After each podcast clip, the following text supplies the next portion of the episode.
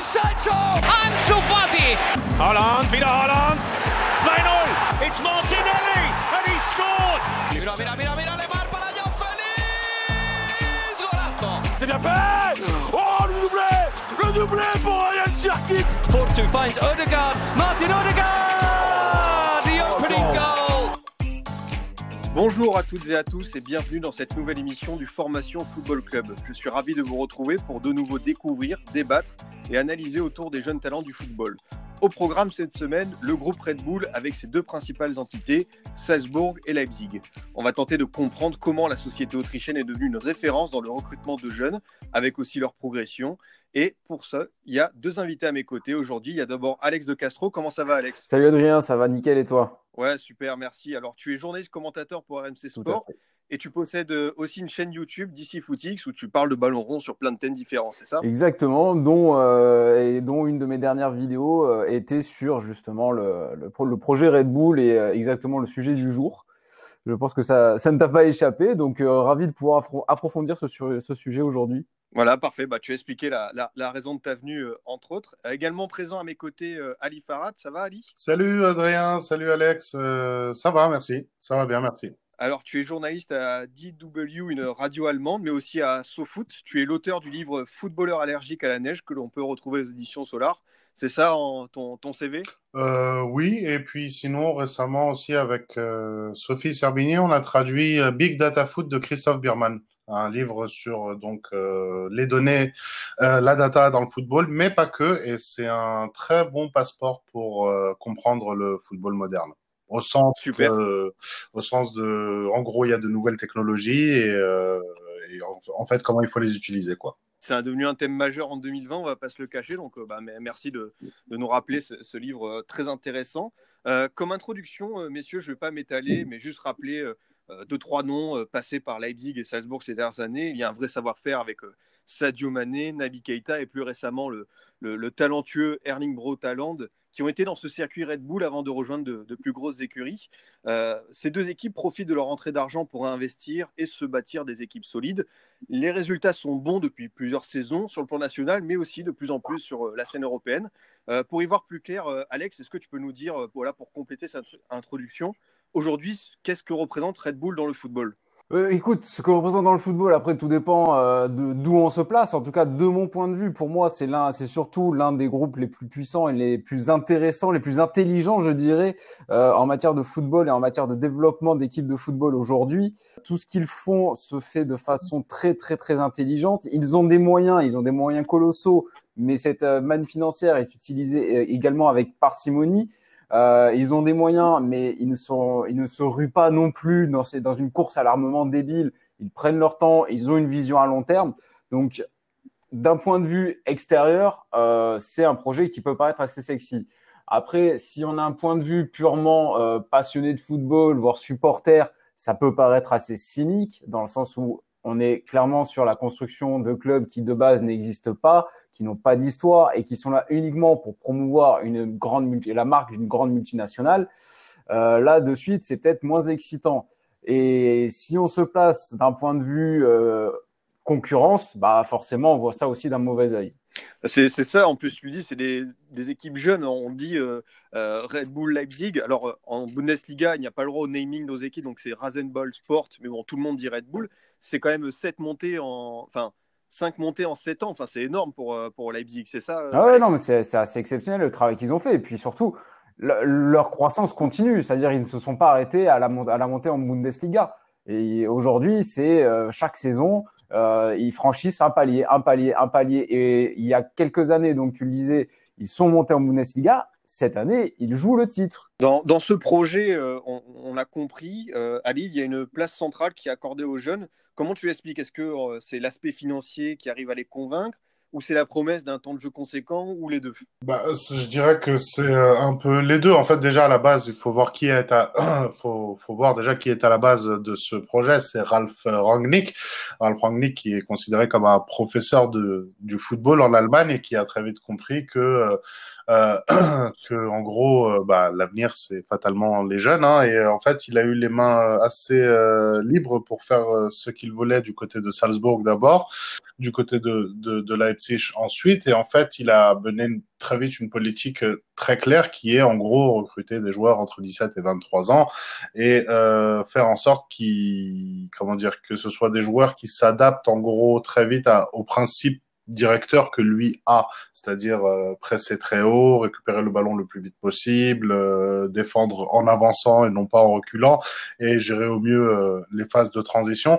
Et en fait, le truc, c'est que je pense que c'est une manière de jouer qui qui peut plaire quand on est jeune, puisqu'en fait, on a on n'est pas dans un on n'est pas dans un schéma figé en fait on, on a l'impression que quel que soit le poste le joueur peut prendre du plaisir en fait tu en parles Alex, dans ta chaîne YouTube DC Footix, tu as commencé à en parler à Alice. C'est une philosophie propre à Leipzig, à ce club, euh, de manière plus générale à Salzbourg aussi. Euh, c'est quoi pour toi cette idéologie Red Bull qui s'applique au football, au terrain? Comment tu pourrais un peu définir les, contours? Bah, Effectivement, euh, dans ma vidéo, j'avais eu la chance d'avoir Damien Périnel pour vraiment m'en parler, me confirmer l'impression que j'avais vue de l'extérieur. Damien Périnel, c'est un ancien défenseur du New York Red Bull, un autre club du groupe, hein, comme son nom l'indique. Il y a aussi euh, des, des, équipes au Brésil, au Ghana. Enfin, c'est vraiment un truc assez énorme. Il y a même, il y a même euh, des négociations qui sont en cours pour acheter le Desportivo Aves au Portugal. donc c'est c'est quelque chose qui a amené à encore plus s'agrandir euh, à l'avenir. Voilà. Et donc comme je te disais, donc j'en ai parlé donc avec Damien, donc ancien joueur du, du, groupe Red Bull, et il me disait très clairement, ils veulent une philosophie qui soit en fait euh, en accord avec l'image que donne déjà Red Bull le voilà, le Red Bull donne des ailes, tout le monde connaît, mais en gros, c'est vraiment Red Bull, c'est la potion magique. Et regardez, c'est regardez l'effet que ça fait sur nos joueurs. Donc du coup, ça, ils, veulent une équipe extrêmement dynamique. Euh, comme le disait Ali tout à l'heure, ça va être une équipe qui va presser très très haut sur le terrain, qui va être très explosive sur les sur les transitions. Je pense que si demain tu mettais, euh, tu mets Pep, tu mets Pep Guardiola euh, à Leipzig, bah ça colle pas. Aussi beau que ça puisse être, euh, qu'on aime ou qu'on n'aime pas ce style-là, mais euh, un jeu avec que des passes euh, latérales, je pense que ça ne passerait pas d'un point de vue marketing. Je pense vraiment que la philosophie de jeu du groupe Red Bull, même pas que de Leipzig, parce qu'elle est vraiment commune à toutes les équipes, elle est vraiment faite d'un point de vue marketing pour être raccord avec la marque. Et ça, c'est quelque chose que je trouve d'extrêmement intelligent de leur part, et surtout, c'est extrêmement moderne. C'est ce qui se fait, c'est ce qui marche le mieux actuellement. Donc, euh, dans tous les cas, c'est parfaitement joué. Pour, pour avoir ces, ces, joueurs voilà, qui s'adaptent à ce système, il faut du scouting et donc repérer les profils. Ali, est-ce que tu peux me parler un peu du, du, travail de la cellule de recrutement de Red Bull? Comment, ça, comment on peut en parler un petit peu de cette euh, cellule de recrutement qui travaille de manière assez efficace depuis plusieurs années? Alors, j'ai lu un truc très intéressant qui disait qu'en fait, il n'y a pas de scout en chef à, à, au sein de Red Bull, du moins à Salzbourg. Et en fait, le, le, le scout en chef, c'est la, la base de données, en fait. Et euh, comme le disait Alex plus tôt, c'est euh, un club qui s'est euh, très vite tourné vers, vers la modernité en exploitant justement euh, toutes les technologies possibles et imaginables. Et en gros, c'est un club qui a très vite compris aussi que il fallait être efficace en fait dans la dans la recherche de joueurs, dans la recherche de profils, qu'il fallait pas perdre son temps à vouloir à aller voir des joueurs à droite à gauche dans toutes les compétitions de jeunes, etc. Mais enfin, des fois, il y a des talents que on ne peut pas aller euh, voir aussi souvent qu'on le voudrait. Et euh, en fait, le truc, c'est qu'à chaque fois qu'ils vont voir un joueur, les scouts de Leipzig, ils sont hyper, euh, enfin de Leipzig ou de, de Red Bull d'une manière générale, ils sont hyper préparés en fait. Ils sont hyper, ils savent tout sur le joueur en fait que ce soit le nombre de kilomètres parcourus, le nombre d'interceptions qu'il réalise par match, le pourcentage de passes réussies, ce genre de choses. Et en fait, le truc, c'est que c'est beaucoup plus concret en fait, parce qu'il y a un travail préparatoire qui est beaucoup plus important, et du coup en fait c'est pour ça que Leipzig se trompe très très rarement dans les choix des joueurs qu'ils prennent, ce qui fait que ça donne des trucs comme je sais pas moi, euh, Ralph qui va aller voir Naby Keita à Istres en D2 Évidemment, on peut pas refaire l'histoire, mais peut-être que si Naby Keita était resté à Istres et que le RB n'était jamais allé le voir, peut-être qu'il n'aurait pas la même carrière aujourd'hui. Peut-être que plusieurs années en avant, il serait pas aujourd'hui euh, à Liverpool, par exemple. Mais un autre exemple aussi, qui est peut-être même encore plus absurde et plus parlant, c'est Sadio Mané. Sadio Mané, qui a, donc été euh, recruté par Salzbourg quand il était encore à Metz, si je dis pas de bêtises. Mm-hmm. euh, à Metz, euh, quand il est dans les catégories de jeunes, il faut savoir que Bounassar avait une meilleure réputation que lui auprès des formateurs. Ils étaient persuadés que Bounassar avait un meilleur avait un meilleur avenir que Sadio Mané. Oui. Donc euh, il y a aussi quand même un certain flair, je pense, du côté de, de, chez Red Bull et des scouts de Red Bull. Et surtout, ce qui est très très intéressant, c'est qu'ils se contentent pas euh, d'aller chercher du talent. Parce que des joueurs de talent, ça, il y en a, il y en a un paquet. Mais eux, ils cherchent aussi des, euh, des garçons avec un très très gros volume physique. Euh, un petit freestyler qui joue pendant 20 minutes et qui après disparaît de la circulation, ça les intéresse pas. Euh, tu vois, par exemple, je pense que tu as zéro chance aujourd'hui euh, de voir un mec du type Ben Arfa dans un club comme, comme Salzbourg ou comme Leipzig. Par contre, un mec qui va, qui va courir minimum 12 km par match, mais qui en plus de ça va, va avoir du talent dans les pieds, là par contre, ils vont être intéressés, ils vont mettre le paquet. Et c'est là aussi, ils sont très très bons. C'est ce que euh, je disais tout à l'heure par rapport aux moyens qu'ils ont et à la façon dont ils gèrent leur argent. C'est que l'argent, plutôt que de voilà de le claquer sur la moindre star qui, enfin la moindre star, le moindre joueur qui flambe au bout de trois mois, bah eux, ce qu'ils vont faire, c'est qu'ils vont plutôt claquer de l'argent sur un jeune dont ils sont persuadés du talent pour pouvoir l'arracher à son club très très vite et très très vite derrière le former et le formater à la façon euh, de jouer euh, à la façon Red Bull. Contrairement à ce que beaucoup pensent, Alex, Red Bull en plus ne fait pas du simple trading de joueurs. Évidemment, il y a des grosses rentrées d'argent, on peut oui. dire, mais maintenant, la volonté première des dirigeants, c'est de construire avec ces jeunes qui vont chercher aux quatre coins de l'Europe et même du monde. Ah, mais complètement. C'est quelque chose qui est souvent euh, pointé du doigt, en fait, contre Leipzig. C'est l'un des principaux euh, arguments euh, pour, voilà, pour pointer du doigt cette équipe, le foot business que représente le groupe Red Bull. Maintenant, le, comment s'appelle, le trading, c'est quelque chose que tout le monde pointe du doigt à tort et à travers sans vraiment comprendre ce que c'est et sans vraiment savoir si c'est quelque chose de bien ou de pas bien. Il y a, il y a, il y a différentes sortes de trading. Il y a du trading de base, et ça, c'est ce qu'on voit de partout dans n'importe quel club. Ça, j'ai envie de te dire, même un club comme le Real Madrid est amené par moment à faire du trading. C'est normal. C'est, je veux dire, le football est un business aujourd'hui. Il faut s'y faire. Maintenant, il faut voir à quelle fréquence est fait ce trading. Faire de l'achat-revente, mais tant que ça ne détruit pas ton projet sportif, tant que tu arrives à garder tes joueurs pendant au moins aller trois saisons, quatre saisons, le temps de les développer et d'en profiter une fois qu'ils sont arrivés à maturité, c'est ce qui est ce qui est le cas actuellement euh, du côté de, de Leipzig. Euh, regardez euh, Timo Werner, ça fait depuis 2016 qu'il est au club. Ils vont certainement le vendre cet été. Bon, bah ça fera quatre ans. Un club qui fait du trading et que l'on peut, comment dire, critiquer, ça serait par exemple un club que comme euh, voilà un club comme Lille par exemple. Lille c'est du ça va être du trading vraiment agressif. On va prendre un joueur, on le forme et l'année suivante on le revend au prix fort, type Nicolas Pepe. Voilà là par contre on pourrait euh, là on pourrait dire ouais là il y a un problème. Mais là du côté de Leipzig c'est un trading mesuré qui me semble tout à fait intéressant et une nouvelle fois tout à fait dans l'air du temps.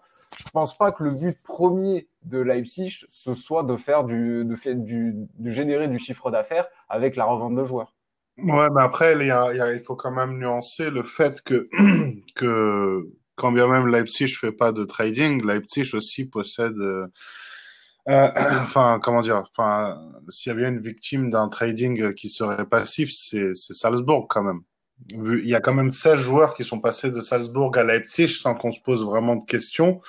Enfin, pas nous, mais genre par exemple, il y a des joueurs qui ont été euh, qui ont été transférés sans sans qu'on consulte véritablement euh, Salzbourg, vu que vu que c'était les mêmes propriétaires ou du moins les mêmes les mêmes personnes pas du, du, du projet. Par exemple, il y a un joueur comme euh, Bernardo qui est aujourd'hui à Brighton, je crois c'est ça. Outre le fait qu'il ait fait euh, bon Red Bull Brésil, euh, Salzbourg puis Leipzig, lors du passage de Salzbourg à Leipzig, en fait, personne lui a demandé son avis de une.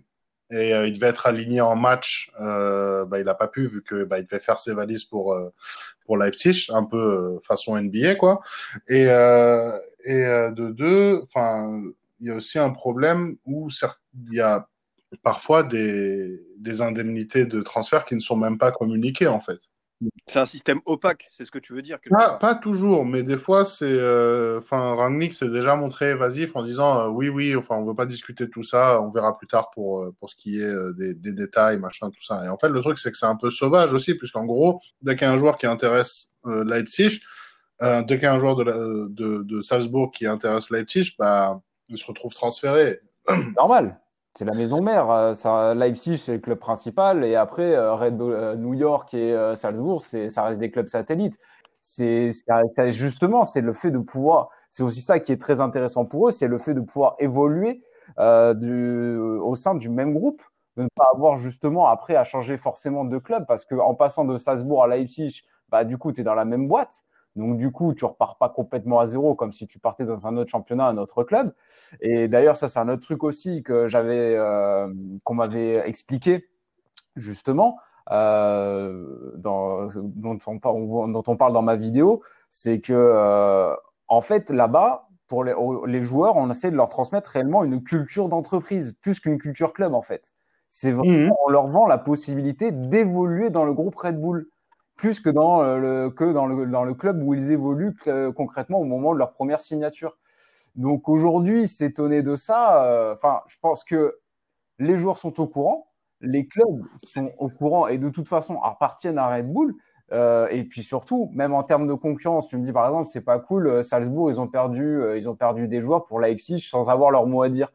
Mais sans Red Bull, ce club n'existe pas. Et, sans, en plus de ça, sans Red Bull, bah il n'y a pas de titre, il n'y a rien. Je veux dire, euh, ils peuvent ils peuvent pas se sentir lésés. C'est pas c'est juste pas possible. C'est la c'est la moindre des compensations, même j'ai envie de dire. Bon, messieurs, vous avez euh, deux points de vue différents, c'est bien parce que voilà, il y a, aussi euh, l'esprit de contradiction de cette émission. je suis ravi. Pour revenir un peu au sujet concernant les jeunes, un cas individuel, par exemple, cet hiver, Alex, je sais que tu aimes bien joueur, c'est euh, Dani Olmo qui est arrivé à Leipzig. Euh, c'est aussi cette force d'attractivité d'un jeune talent qui était dans le viseur de Monaco, de Dortmund. Et Leipzig parvient à faire venir ce jeune. Est-ce que tu peux en parler de lui? Voilà, ça, démontre aussi cette puissance qu'a Leipzig de faire venir un jeune talent comme ça cette puissance et cette intelligence, encore une fois, euh, j'insiste beaucoup parce que moi, c'est vraiment ce qui se dégage le, le plus de, de, ce club, de ce groupe, c'est vraiment l'intelligence. Euh, Dani Olmo, c'est un joueur que je suis depuis quelques saisons, on va dire. Bon, après, évidemment, je me fais pas non plus tous les matchs du Dynamo Zagreb.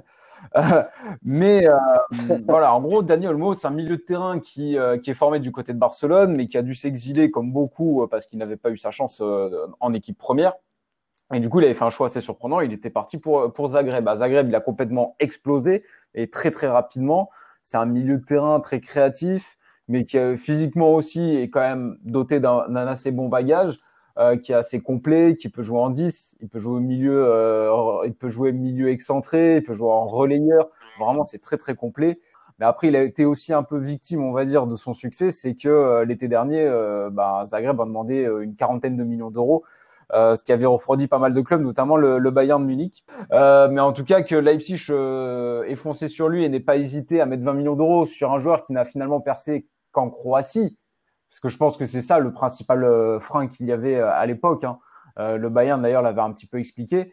C'était ça, le fait qu'il joue pas dans une ligue déjà très compétitive. Bah, Leipzig, eux, non, ils n'ont pas eu peur, ils y sont allés, ils ont investi et je suis sûr que ça va être un investissement très rentable pour eux. Il a dit que, enfin, que c'est le projet sportif qui l'a attiré et euh, en fait, le truc aussi, c'est que la très belle corde qu'a euh, cette année euh, Leipzig à son arc, c'est que ils ont un entraîneur en la personne de Julian Nagelsmann qui, pour le moment, n'a rien gagné mais qui fait partie de ces entraîneurs qui sont relativement rares, qui sont qui en fait c'est amené à devenir un entraîneur pour lequel les joueurs ont envie de jouer. C'est-à-dire qu'il y a des joueurs qui se disent ah si je vais aller dans tel club, il y a tel entraîneur et cet entraîneur-là il va me faire progresser. Ouais. Ali, ouais, je voulais juste euh, parce que c'est une question que, que je voulais te, te poser. Euh, voilà, il y a ces jeunes, ils sont encadrés par des entraîneurs, on va dire modernes, euh, comme euh, bah voilà, tu l'as dit, Julian Nagelsmann. Il y a aussi Marco Rose qui aujourd'hui à Gladbach et qui a été à Salzbourg, qui a été un précurseur. Euh, c'est un atout supplémentaire pour toi d'avoir voilà un coach qui a cette nouvelle fibre, qui, est un peu innovant auprès du terrain? En fait, c'est pas que des entraîneurs jeunes, hein. c'est aussi des entraîneurs qui ont une certaine idée du, football, euh, quel que soit leur âge. Euh, par exemple, du côté de Salzbourg, il y a des mecs comme euh, Roger Schmidt qui sont passés, qui a entraîné après notamment le, enfin qui a entraîné notamment le Bayer Leverkusen, qui était là euh, récemment en Chine. Euh, Adi Hutter qui est à qui est à l'Eintracht Francfort aujourd'hui. Marco Rose, voilà. Enfin, lui qui est relativement jeune et en fait c'est que des mecs qui sont en fait convaincus par euh, par les par les propos de de de Ralph Rangnick et la mentalité de Ralph Rangnick euh, j'ai perdu le fil de la question, je crois. non, c'est tout simplement, est-ce que pour toi, voilà, avoir un entraîneur qui a une vraie vision, qui a cet aspect innovant, moderne, c'est un atout pour ces jeunes dans leur progression, tout simplement? Bah oui, puisque le truc, c'est qu'aujourd'hui, enfin, je pense que, enfin, les, comment dire, la, la façon de jouer de ces entraîneurs est, euh, et comment dire, est assez. Euh, est assez attractive et je pense que enfin enfin ça plaît quoi tout simplement quoi. Enfin des joueurs à qui on dit euh, à, qui, on dit bah tu vas enfin tu vas courir partout et le ballon il va être vivant et euh, tu vas enfin ça va tout le temps bouger sur le terrain je pense qu'aujourd'hui enfin ça plaît quoi. Enfin ça plaît parce que euh, parce que c'est euh, c'est pas une enfin c'est pas une manière de jouer qui est forcément statique. Et enfin, le football va de plus en plus vite aujourd'hui, donc euh, je sais pas. Je pense que ça, ça, peut plaire, quoi. Eh bien, écoutez, euh, messieurs, c'était très enrichissant d'avoir ce, ce, large débat sur euh, sur Red Bull et son implantation, euh, que ce soit en Allemagne, en Autriche, mais aussi aux États-Unis ou ailleurs. On passe à une autre rubrique de l'émission qui permet de voir votre flair et votre sens d'observation. C'est le Scoot Time. Le Scoot Time, c'est très simple. Je vais vous demander à chacun de me présenter un jeune joueur assez méconnu du grand public et qui mériterait, selon vous, d'être plus mis en avant vous estimez par exemple qu'il peut percer dans les mois ou les années à venir. Ali, pour commencer, je, t'écoute. Je vais me focaliser sur Ozan Kabak, euh, donc euh, jeune défenseur euh, turc qui évolue à Schalke 04. Euh, Ozan Kabak, c'est très intéressant parce que donc c'est un donc c'est un défenseur central qui est arrivé l'hiver dernier en provenance de Galatasaray à Stuttgart et en fait Stuttgart a complètement coulé euh, et a été donc euh, est donc descendu en D2.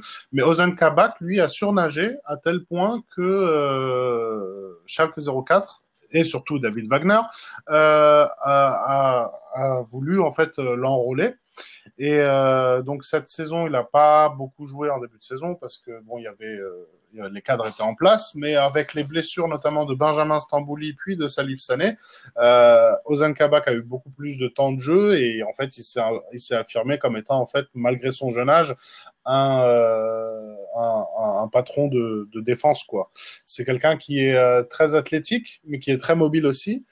Euh, enfin qui est très physique mais qui est très mobile aussi. Enfin, il a un très bon jeu de tête, il a un très bon sens du placement et euh, en fait, c'est ça fait partie de ces jeunes euh, défenseurs dont on a l'impression qu'ils jouent depuis euh, depuis plusieurs saisons en fait et, euh, c'est un des hommes de base de l'équipe de David Wagner cette saison et c'est un des types qui font la saison du, du FC Schalke 04 aujourd'hui. Euh, de ton côté, Alex, qui a tes faveurs dans, dans le Scoot Time? Euh, bah Alors, à deux bases, moi je pensais parler de Daniel Olmo, mais bon, finalement, on en a parlé pendant l'émission. Euh, du coup, j'ai envie de parler d'un autre joueur qui, je pense, aurait sa place dans, le, dans un projet comme celui de Red Bull, vu ses capacités physiques et techniques. Et sa grande maturité également pour son tout jeune âge, hein, 19 ans, si je dis pas de bêtises, tout juste. C'est Florentino Luis de, de Benfica, c'est un milieu de terrain défensif un pur numéro 6 vraiment. Euh, offensivement, c'est pas celui qu'on va voir, c'est pas quelqu'un qui va nous mettre des buts euh, incroyables ou quoi que ce soit, mais par contre, il a une il a une science défensive à son âge qui est juste ahurissante. Il joue comme il joue comme un briscard de 30 ans alors qu'il commence à peine, c'est c'est assez dingue. Il a un gros volume physique, euh, il joue très très juste, très très sobre, il ne se jette pas. Vraiment, c'est vraiment un de mes gros coups de cœur depuis euh, depuis le depuis son lancement en décembre euh, enfin décembre 2018. Il a eu un rôle fondamental dans le titre du Benfica là en fin de saison dernière. Là cette cette année, il a perdu sa place parce que Benfica a voulu recruter un petit peu des joueurs plus expérimentés, notamment euh, Julen Weigel. Du coup là, il joue euh, il joue beaucoup moins, mais euh, je reste persuadé qu'il a vraiment un très très très grand avenir devant lui. C'est une vraie grosse promesse euh, du, du, centre de formation de Benfica. Les, les mecs là-bas en parlent comme d'un un futur gros talent. Ah mais complètement. Bah, C'est-à-dire qu'il y a encore euh, quelques mois, bah, en début de saison, il, disait, il affichait très clairement son envie de devenir le meilleur numéro 6 du monde. Ça n'a fait rire personne. Si euh, tu devais le comparer à un joueur que, que, voilà, que tu connais, que tu, tu regardes, ce serait qui dans, dans le style, dans l'allure, dans les qualités? Euh, Il a un style, après il a un style très très sobre. À la limite, si je devais faire une comparaison, je dirais peut-être euh, quelque chose qui se rapproche de Cambiasso. Bah c'est super intéressant. Cambiasso qui a gagné avec des champions avec l'Inter. Ah bah, on lui souhaite une de... aussi belle carrière, ça serait déjà pas mal. c'est clair. Euh, mais écoutez, messieurs, c'était un plaisir d'échanger avec vous. Euh, Qu'est-ce qu'on peut voir en ce moment sur DC Footix, euh, Alex? Euh, bah, Tout à l'heure, on parlait de Nagelsmann. Bah, J'en parle justement dans ma dernière vidéo. J'ai fait euh, une petite sélection des jeunes coachs les plus euh, prometteurs du moment, euh, selon moi. Hein, ça n'engage que moi, évidemment. Euh, et là, très vite, va y avoir une vidéo un petit peu plus légère, on va dire. C'est une vidéo sur les, plus grosses arnaques qu'on l'on ait pu voir dans le mercato.